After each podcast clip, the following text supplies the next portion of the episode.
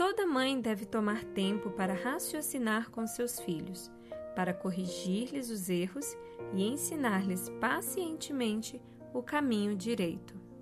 O máximo cuidado deve ser tomado na educação da juventude, para variar de tal maneira a instrução que desperte as nobres e elevadas faculdades da mente.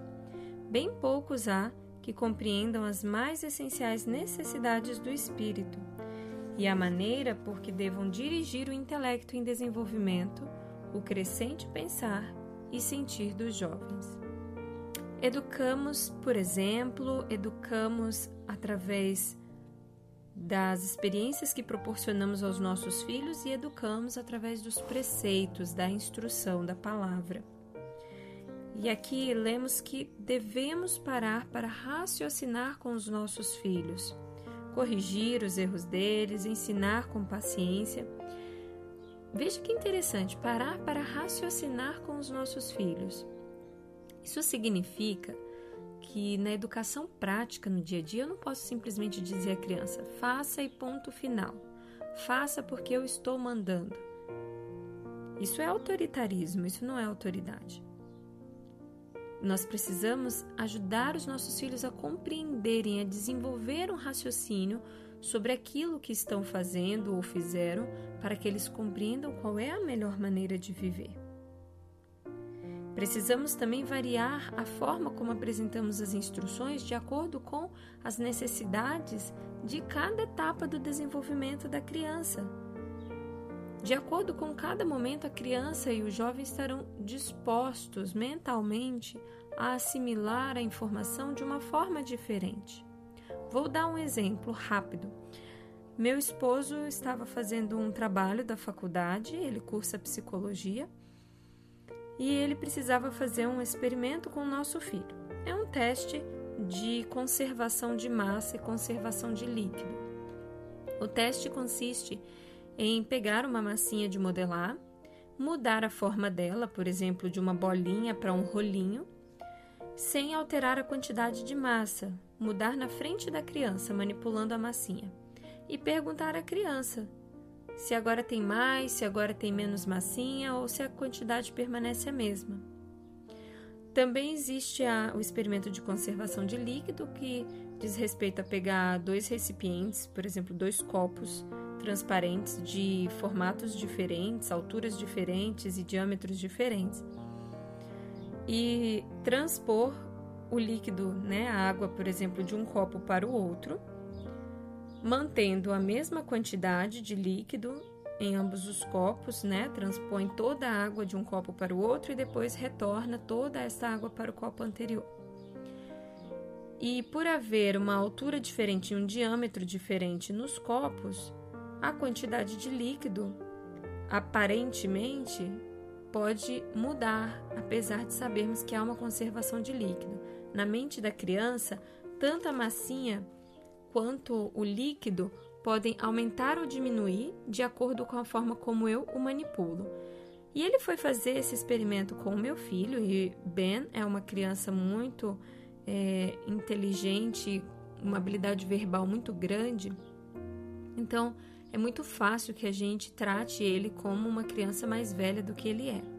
Na época, ele tinha três anos e era muito é, fácil que nós o tratássemos como uma criança de 8 anos, por exemplo, de acordo com a forma como ele conversa e alguns dos comportamentos que ele possui.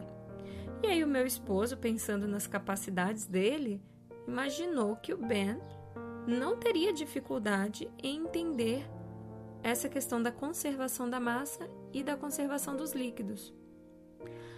Foi aplicar o teste e, para surpresa dele, o Ben era exatamente uma criança de 3 anos. Quando ele perguntou se havia mais ou menos massinha, ele disse que havia mais massinha. Na verdade, não tinha mais massinha depois que a bolinha se transformou em um rolinho.